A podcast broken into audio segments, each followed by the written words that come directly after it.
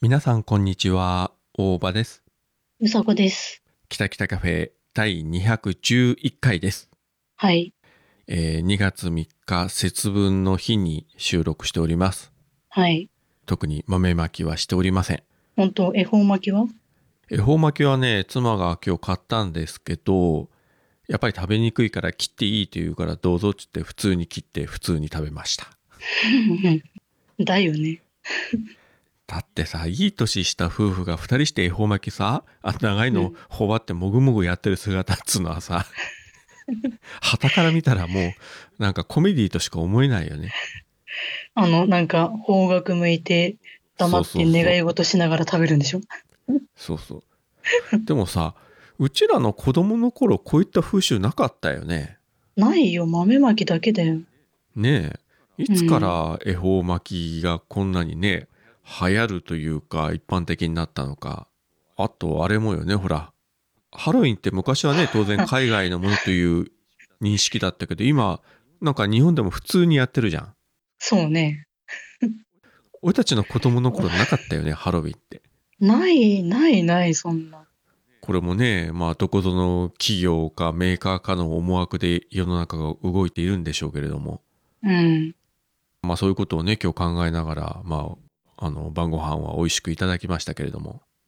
うん。というわけで今週も、えーうさこは収録時間に遅れてまいりましたはい。で前回はあの「アベンジャーズ」でエンドゲームを見てたからということでまあそれは私も当然だろうと、あれは名作だからしゃあないねという話をしたんですけれども、うん。えー本日はいかなる理由でしょうか本日は、えー、あの、YouTube で陰謀論の動画を見てました。何の陰謀だよなんかよくある都市伝説的なものを見てました。あれですかあのー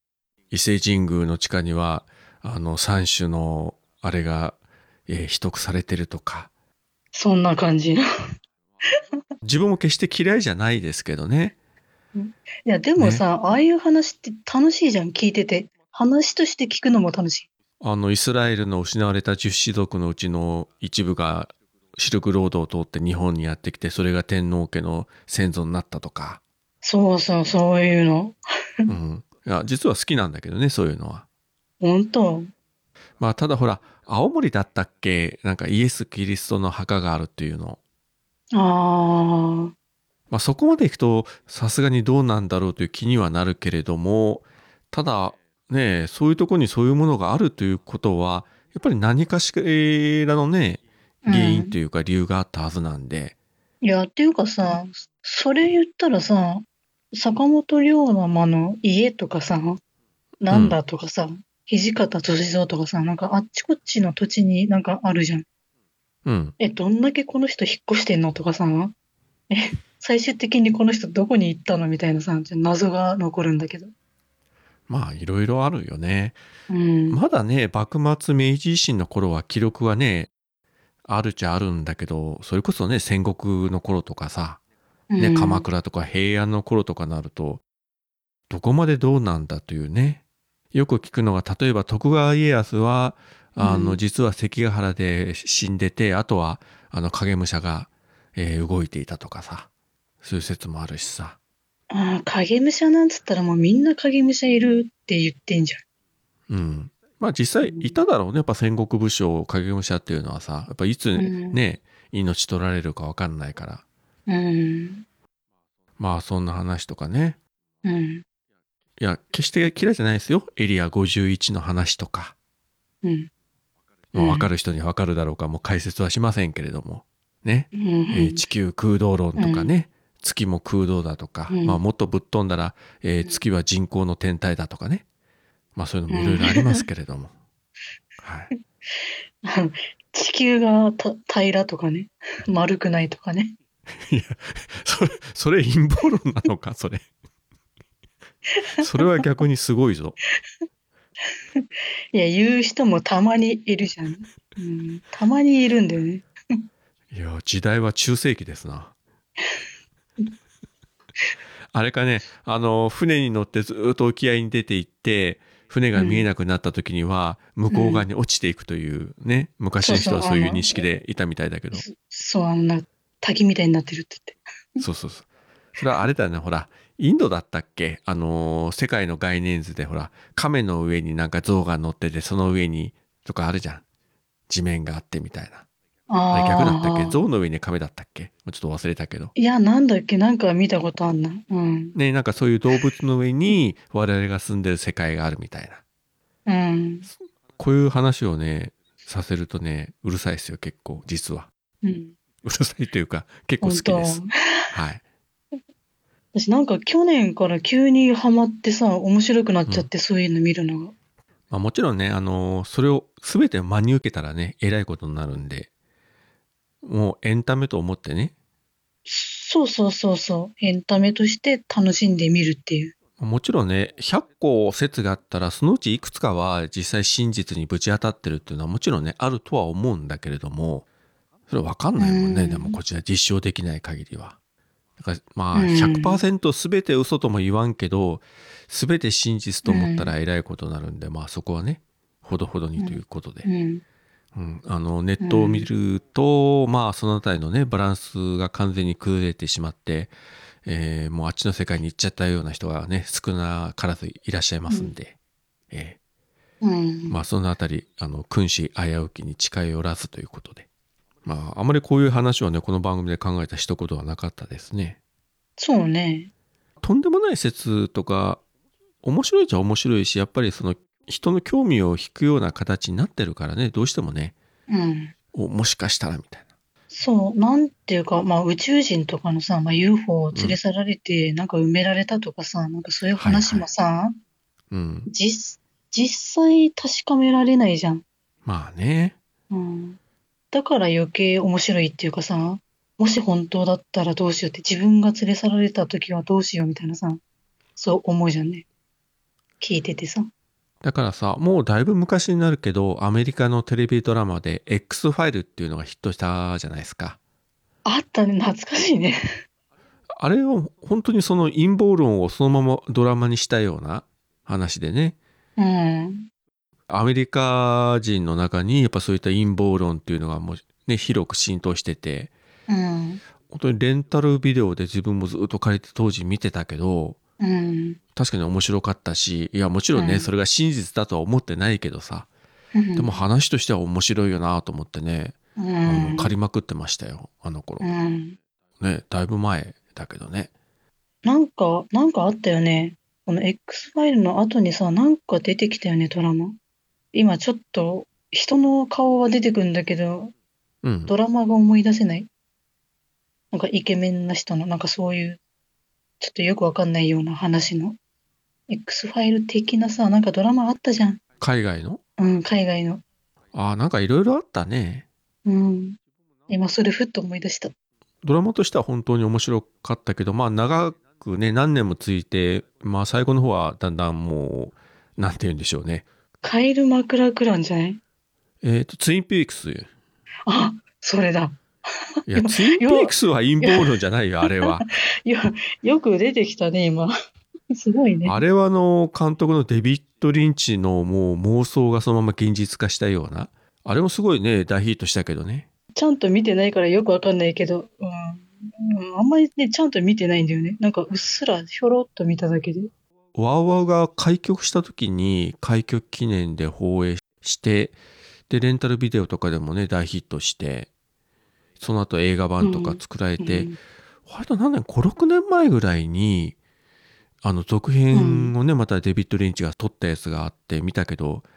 まあもともとデビッド・リンチという監督自身がぶっ飛んだ人なんでうん。やっぱりねぶっ飛んだ内容でさすがの私も理解ができませんでしたわ。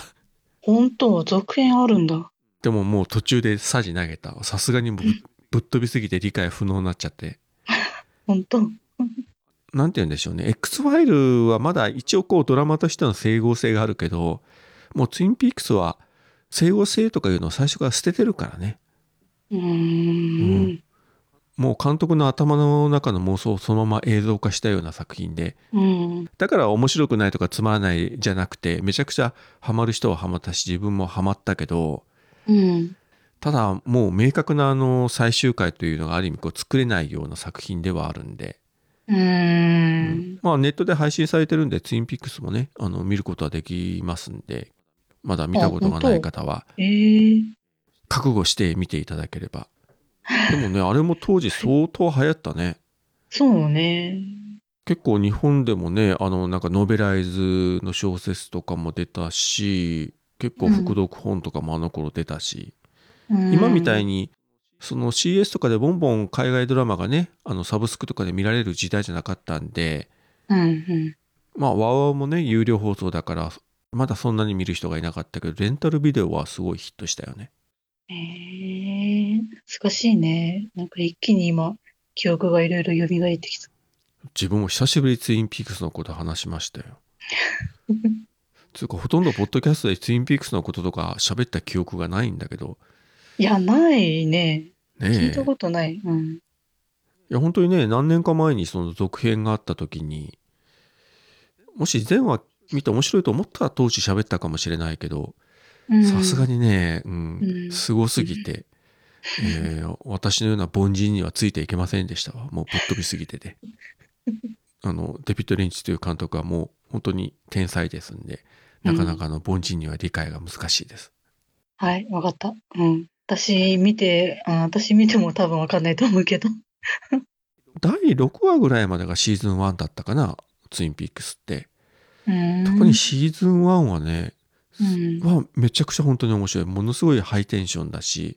うん、もう毎回毎回なんでなんだこれなんだこれみたいな次の回をもう見ないと収まらないぐらい、ものすごく面白かった記憶がありますね。ええということで陰謀論から X ファイルうからんツインピークスといううね、ん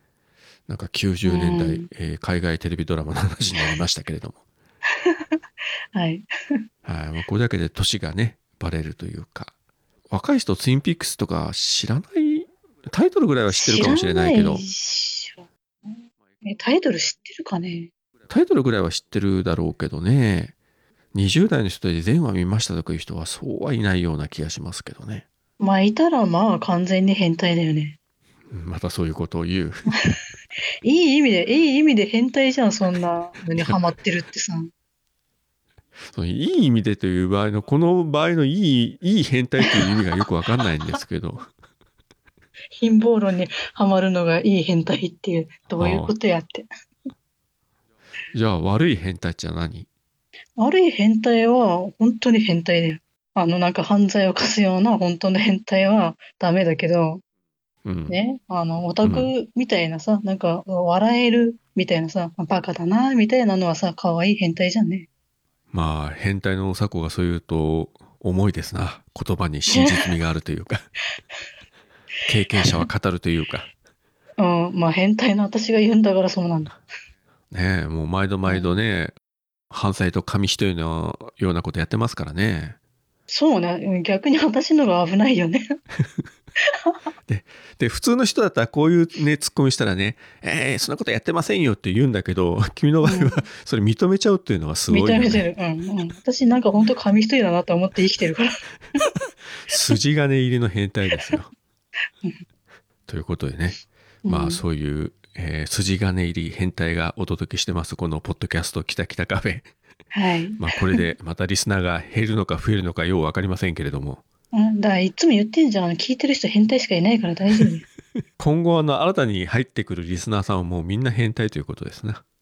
そうで変態だし、あの、私変態じゃないですっていう人はもうとっととお帰りくださいって。ということですよリスナーの皆様方。うん、はい。はい、これからはあのね、あの、ね、話してもあの、リスナーを選ぶ時代になってきた。じゃああのそういうその変態のリスナーの皆様方からいただいたありがたい感想を紹介したいと思うんですが、はーい。じゃあまず変態トップバッターは黒柳りんごさんです。あ、さすが、姉さん。 あの前回ですねあのまやさんが始めたあの「初めてアロマ」というねあのポッドキャストの話をしましたけれども、うんそれに絡めて、えっ、と、二つありまして、一つはまずこれ、初めてアロマの、えーハッシュタグで書かれてる文なんですが、まずこちらから紹介させていただきますと、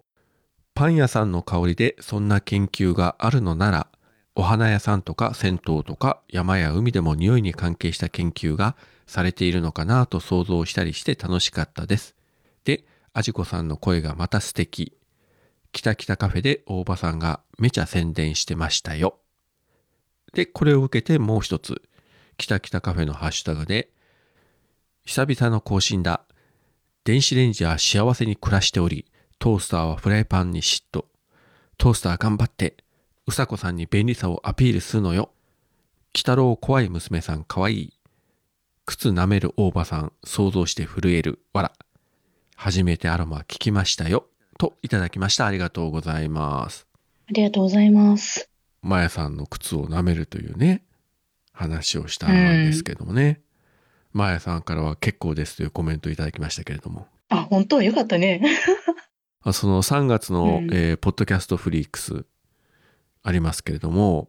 うん。建物の2階に会場があるんですね。で、結構あうのん急な階段を登っていくんですよ。これ本当に急な階段で、去年行った時にびっくりしたんですけれども。で、こううん登っていって2階の、まあ、入り口近くに受付があって、まあ去年そこでマヤさん行って、まあ多分今年もいると思うんですけれども、ということはですよ。うん。階段を登ってこう上がっていくということはですよ、上の方に行くとうんちょうど2階の床の部分と自分の視線が一致する時があるわけですよああ、はい。だからその視線の先にマヤさんの靴があるわけですようん。わかりますわかります。まあこれ以上は言いませんけれどもまあそういうことですうん。まあそういうことでねこういうこと言うと多分もうマヤさん受付にいないんじゃないかと思いますけれどもね当日いな、いなさそう。 どっかの奥の方に逃げてるんじゃないかと思いますけれどもいや、いても、なんかスニーカーとか履いてそう。ねえあるいはあの自分の後ろから一緒に上がってくるとかねそれぐらいあやりかねませんけどねあ、うん。靴を守るためにいやー、なんかさ、その階段の途中でそのさ、目せ、目先が同じになったところで何かやらかしてる大場さん撮りてー。そういうあのうさこさんに朗報です、はい。えー2月の中旬にうん。ポッドキャストフリークスチケットの第2次販売が行われるそうですほう。 1次販売は本当に販売日の翌日には完売したんですけれどもうん。多分数は少ないと思いますけれども今月う2月の中旬に第2次販売があるということですので、うえん。ー前回買い漏らした方はぜひねゲットしていただいて、うん。 で当日は、えー私が靴を舐めてるかどうかというのをぜひね確認に来ていただければと思いますよ。うん。これ宣伝になってるんですかね本当に。なってると思うよ。あのマーヤさんからそんな宣伝はいらんとね言われそうな気がしますけれども。まあでもよかったね。結構ですって言われて。これ がうさ、ん、ね、完全にスルーだったら悲しかったけど、返事来てよかったなと思った。そこがねやっぱりうん。マーヤさんのマーヤさんたるゆゆえんですよ。うん。さすが。さすがですね。やっぱ大人の対応ですよ。ねリンゴさんの電子レンジは幸せに暮らしておりトースターをフライパンに嫉妬というねこれもなかなかすごい表現ですけどね。え。うん。いや、あのね、その、それで思い出したんだけど、あの、はい。まあさ、家でラーメン作る、作るはい。あの、袋入り、なんか5袋ぐらい入ったやつとかさ、はい。はい。まあ何でもいいけどさ、うん。あの時に、まあ、うんラーメンこう茹でて、まあ野菜とかもあ炒めてとかいろいろやってさ、持っていくじゃん、器に。はい。ええ。私、うちはね、あの、まず、まあ食器がないんでね、あの、ラーメン作るじゃん。あの、な、鍋もないんだよね。で、フライパンでさ、茹でるのよ。で、ある意味、あの、フライパンってさ、こう、底がなんか広いじゃん。だから少ないお湯でもさ、あうんうんうの、ん沸くのが早いのよ。なるほど、確かに。で、まあ、あ、これはいいなと思って、それで沸かしてお湯、いや、最初に野菜炒めて、で、野菜取り出して、そこに水入れて沸かしてやるっていうスタイルなんだけどさ、うん。で、やれやれできたと思って、そこにあのラーメン茹で上がったなと思ったら、そこのフライパンのラーメンのとこに野菜を戻して、フライパンのまま食べるっていうね。まあ洗い物少なくて素敵っていう。まあ確かに素敵だし ななんとなくあのイメージ的になんかパスタを作ってるようなイメージが今湧いてきたんですがああ、パスタもいける。ねえそのまま、ね、お湯を捨てたらもうパスタだよねうん、っていうか、そうね。あのさ、あのラーメンでさ、こう茹でてさ、なんていうのあの袋入りラーメンはさ、そのままお湯もスープになるじゃんうんうんスープの素入れて。だけどはいさ、一、回そのお湯を捨ててさ、器にお湯を入れて、なんか移し替えるパターンがあるじゃん、ラーメン。はいはいあれ、あれも食べるんだけどさ、そんなさ、器、うんね、移しきんないからさ、あの、お湯をそのままやるんだけど、まあなんか、絶妙な とろみ加減が。もはやそれラーメンと言っていいのかどうかもよく分かりませんけれどもそう、だからパスタも、お湯を切るんだけど、普通は、だから切らずにそのまま、なんかとろみを生かして、ね、食べるよっていう。 もはやあのラーメンとパスタのこう境目がないですねそれないね、ない。ないねうん。うん。でも美味しいんだよ。いやいやわかるよ鍋で作ってそのままねもうお椀に移さず食べるっていうパターンもさ一人暮らしの方はそういう人が多いみたいだしさうん。ねうん誰が見てるわけでもないしそうなのよ。ね洗い物も減るからそれはそれでいいんじゃないでしょうかううんんあのーそうなの、うちね、茶碗がないのよ。ご飯よそう茶碗がそもそもないんでね。はいで、あの、お味噌汁のお椀あるじゃん。うんあれは1個あんのよ。うんそれで、あの、さすがにちょっと、あの、お皿は買ったんだけど、うんあの、平べったいね、お皿は買ったんだけど、いわゆるそのラーメンとかそういうつゆ物を入れる器が全くないのよね。まあいわゆる丼系のやつがないってことそねうそうそう。だからまあ、フライパンで事足りてるからいいかなと思うんだけど。あの前回うさこの部屋の写真をという話したけどうん。これはうさこが持ってるあの食器の写真というのも一回 撮っていただいてこれだけですああ、どれだけの数の食器があるのかって。これだけで毎日やってますみたいなああ、あと私が何を食器にしてるかっていうね。食器の代わりとして使ってるものとかね。だからそのフライパンに入ったままのラーメンとかさそれも写真で開けていただいてさそうか、ラーメン作ってあげればいいのか。いやー本当になんか一人暮らしの大学生みたいな感じですないや、大学生の方がマシだって。そうね今時の大学生の方がもうちょっといい生活してるよねそれではえーっと次がですねこれ初めての方かなトマトマシマシサンダータンさんからですね12月から溜まっていたポッドキャストやっと最新回に追いつけそうちゃんと聞いてますよということで追いついた番組のハッシュタグだけ投稿していきますねということで、えー、くだばな、はやつ、冬来、わくらじとかね、そういう人気番組があるずーっと中で、えー一番下にきたきたカフェ入れていただきました。ありがとうございます。ありがとうございます。いや、そりゃそうでしょうね。くだばな、はやつ、冬来、ね、わくらじ、あー、たつむとかもありますけど、うんうん逆にそんな番組より上にきたきたカフェがあったらさ、いたたまれませんよ、 我々。ちょ今すぐそのツイート消してって言っち ゃう。我々ちょっと怒られますからやめてください。下に下げてくださいとね。はい。一番下でいいですって。もう下の下のもうあれやったらもうなんかもううずめてもらっても構いませんからみたいなうんうん。まあそれはともかくとして、えーありがとうございました本当ありにがとうございました。でお次は来ましたよん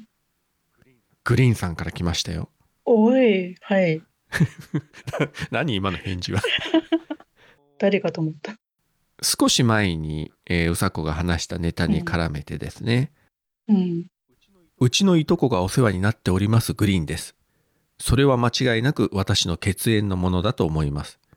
でも親戚に男子がいないので、おそらく生き別れたいとこだと思います。後にも先にも、レンジを使ったがニュースになるのはうさこさんだけ。といただきました。ありがとうございます。ありがとうございます。これ前ね、あのうさこが、なんかあの研修の講師でグリーンにそっくりな人がいるといる、いるね。う。いうん話をして、う。うんん、まあそれに対するね感想ですけれどもなうんんか生き別れたいとこらしいですよ、多分本当に生き分かれてると思 うよ。そっくりだもん。今度聞いてみたらその方にさもしかしたらあなたには生き別れたいとこがいませんか といや、私あんまりね、あの、喋りたくないんだよね、そうして。それは似てるからいや、似てるからっていうかなんかね、怖いんだよね。なんか私に対してさ、すっごいなんかめっちゃ怒ってくんだよね。なんか他の人には優しいのにさ、私になんか強く言ってくんだけ ど、なんなんこいつって。チッと。あーあー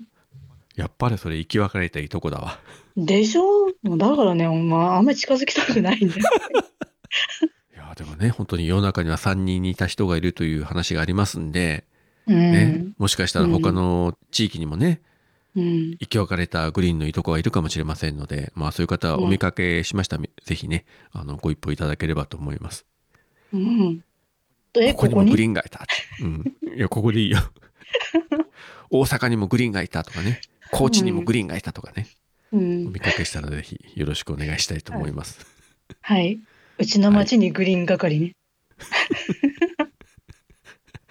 20人も30人も来たらどうしようかね。いや、気持ち悪いよ。ごめん。 ごめん、人の旦那だった。ごめん。 なおさん、今のところ聞きましたごめん、ごめん。なんか言われてますよ、お宅のご主人。あ、ごめんなさい。で、えー今週これが最後かな。アポロさんから、令和6年2月2日拝聴の Apple Podcast 番組ハッシュタグリスト丸2の中に、きたきたカフェ入れていただきました。ありがとうございます。ありがとうございます。まあここでもね、愚者の宮殿とかね、うん。日本ポッドキャスト協会っていうのもね、入ってますね。すごいね。その日本ポッドキャスト協会の番組でポトフさんがあの古典ラジオの樋口さんにね、インタビューしてた回っていうのがありまして、うん古典ラジオってねまあご存知の方はご存知と思いますけれども、まあ、福岡県の田川市というねまあ言うてもかなり田舎の方でうん、配信してる番組なんですけれども、田川がね今ポッドキャストの聖地みたいに、ね、なっているわけなんですけれども、うん聞いてるとねやっぱりやっぱ弾いてた人の経験談っていうのはやっぱ面白いですね聞いてて。えー、えー、そうなんだ。いやもちろんねこちらがあの真似するとか真似できるとも思わないですけれどもやっぱりね、うんどの世界においてもやっぱり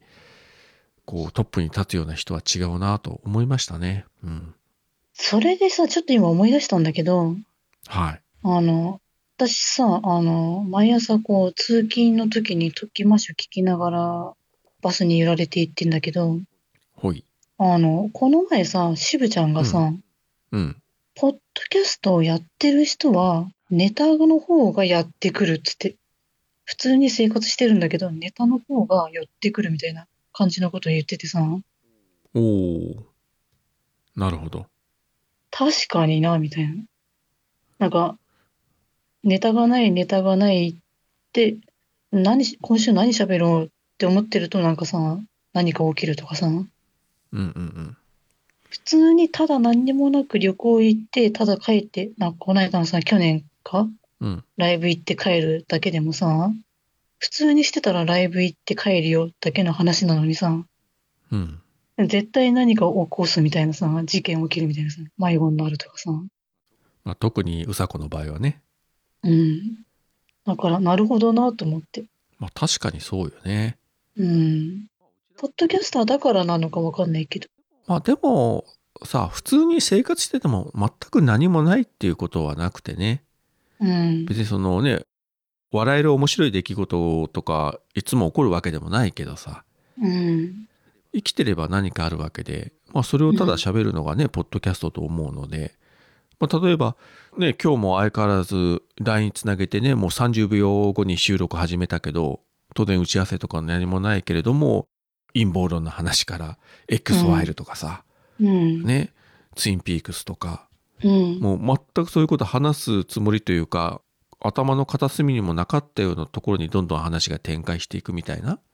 うん。感じになっていくのがやっぱポッドキャストの面白さだと思うし特にねうんこういった雑談系であればね、うん。古典ラジオみたいなああいった番組は逆にねもうすごいあの勉強と下調べをした上でこそできる番組なんでうん。またねちょっと方向性が違うんですけれどもうん。まあうちなんかね別に本当にね、事前の打ち合わせがあるわけじゃなしね、うん。一生懸命こうネタを探してネタ帳を作ってさ、うん。ね、台本作って一生懸命なんか盛り上げよう、頑張って今日もお話ししましょうみたいな、うん。そういうの全くないですからね。全くないね。普通にただ喋ってるだけというね。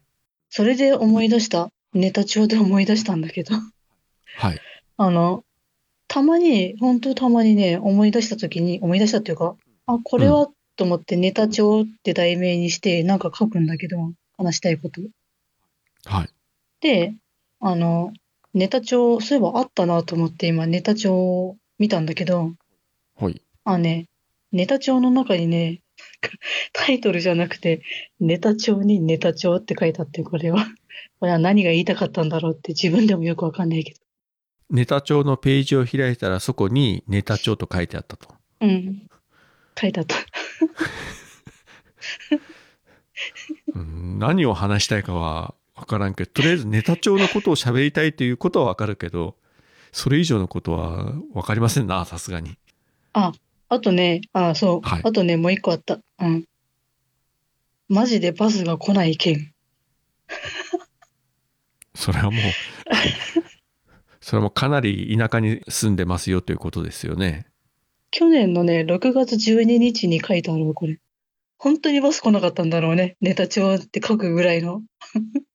これ言うと今おそこはどこに住んでるのかを推測させることになるかもしれませんけれどもうん。まあ前住んでた北海道よりさらにすごい僻地の方に今住んでるよう な感じには聞こえますよねうん、そうね。そうだね。ちょかなり、やっぱちょっと北海道帰りてえなと思う ね。その方がいいかもねまあうん雪が溶けたらそうだね。うん、ちょっと考えるわ。今はちょっとかなり寒いと思いますけどねうん。春になったら。春だった らうん。雪が溶けたら北へ帰るという、うん。なんか渡り鳥みたいな生活だな本当だね。雪が溶けたら北に行き雪が、うん。えー降ると南に行くみたいな、うん。いいんじゃない季節によってあの日本列島を北へ南へみたいなねうん。まあそういう生活も面白いかもしれませんけどねうん。まあそういうネタ帳の話でしたけれどもまあそういうことをね、今週も本当に何の打ち合わせもなくダラダラっと喋ってまあ大体いい時間になってきましたけれどもうん。じゃあ最後ちょっと告知というかお知らせをねいくつかしておきたいと思うんですが、はい。えー、とまずもうさっき一回言いましたけれども3月に大阪で開催されますポッドキャストフリークス、えー2月の中旬にチケットの第2次販売が行われるということが発表されましたので前回ね買えなかった方とかあるいはようやく大阪に行ける目処がついたという方はねぜひぜひ公式サイトなどをチェックしてね第2次販売をね漏らさないように、えーうん今度こそチケットをゲットしていただければと思いますはい。多分ねかなり数はもう少ないと思いますのであっという間になくなると思いますんで、うん。えーそこれがもう多分最後のチャンスになろうかと思いますんでねえよろしくお願いしたいと思いますはい。ちなみに私はスタッフではありません、はい、えーただの、えーはい靴を舐めに行くただのお客でございますはいはい。はい。で、もう一つですね。これあの、自分と桃屋のおっさんがやってます、切れてる糸電話からのお知らせというかお願いなんですけれども、うん。もう2月の第1週で配信されました回で言ってますけれども、えーまあ、昨年までね、えー島次郎さんと3人でやってましたけれども、まあ、島次郎さんが、えー幸せにご卒業されたということで、ただもういい年したおっさん2人で喋るのもなんとなくもう辛いわなということで、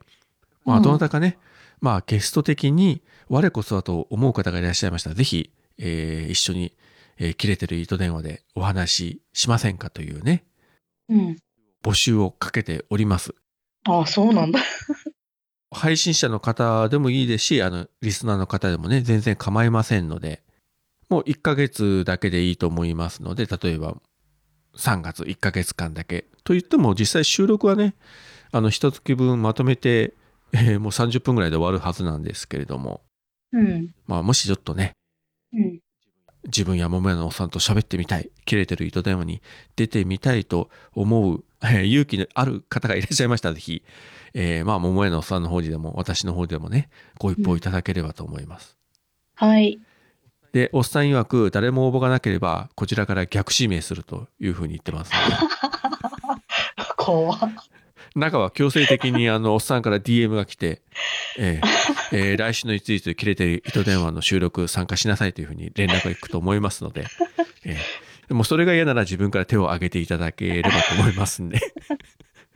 我こそはと思う方がいらっしゃいましたら、ぜひね、えーは切いれてる糸電話の方にご一報いただければと思います。わかった。じゃあ、私もいいのまあ、私、まあ、いつでもいいから、じゃあ、まあ、突然呼んで、お、うさこ収録卒をって。